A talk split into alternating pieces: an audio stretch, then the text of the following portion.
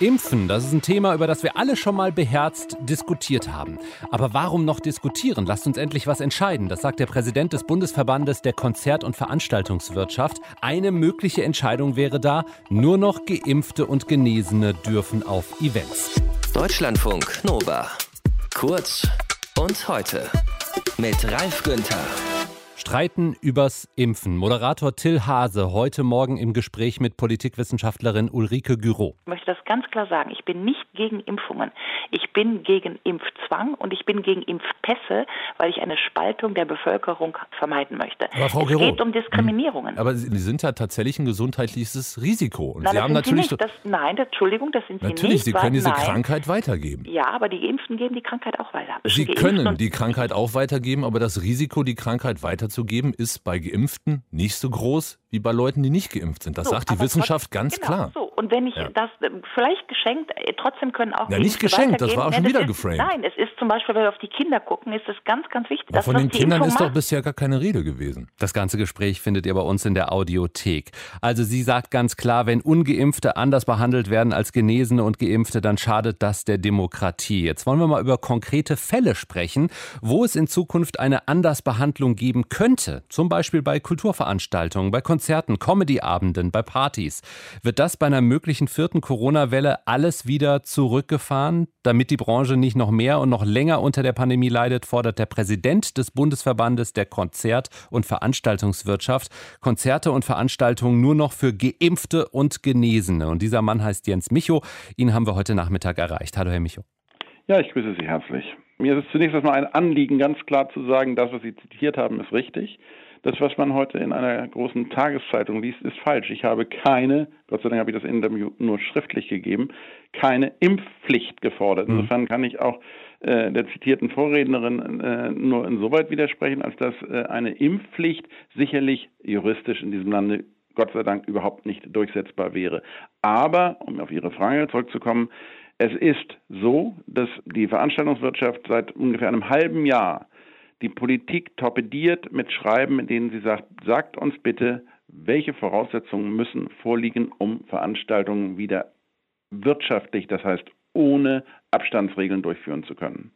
Wir haben darauf bisher nicht eine einzige konkrete Antwort erhalten. Die einzigen konkreten Antworten waren, wir können euch zurzeit keine Perspektive geben. Hm.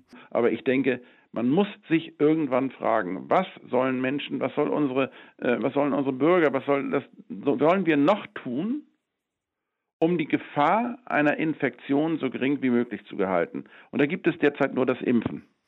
Und wenn das geschehen ist, muss es doch wieder möglich sein, normal am Leben ohne eingeschränkte Rechte, die durchaus nachvollziehbarerweise eingeschränkt wurden, aber äh, auch Veranstaltungen besuchen zu können. Dann bleiben wir mal bei den Veranstaltungen. Was ist mit denjenigen, die sich nicht impfen lassen können? Was ist mit Kindertheater? Da sitzen dann auch Ungeimpfte, nämlich Kids unter 16 Jahren und möglicherweise deren schwangere, ungeimpfte Mama.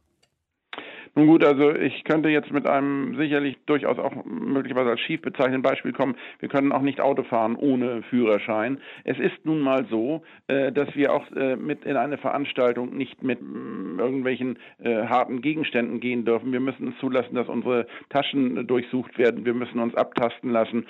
All diese sind Maßnahmen, die qua Hausrecht des Veranstalters durchsetzbar sind. Und es ist dann leider so, dass derjenige, der sich aus gesundheitlichen Gründen nicht impfen lassen konnte, nun hier in einem gewissen Nachteil ist. Aber ich frage Sie und ich frage jeden, der diese Auffassung von mir kritisiert, diese Polarität wird immer weiter existieren. Es wird immer nicht Geimpfte geben. Es wird immer Menschen geben, die sich nicht aus gesundheitlichen Gründen impfen lassen wollen oder dürfen.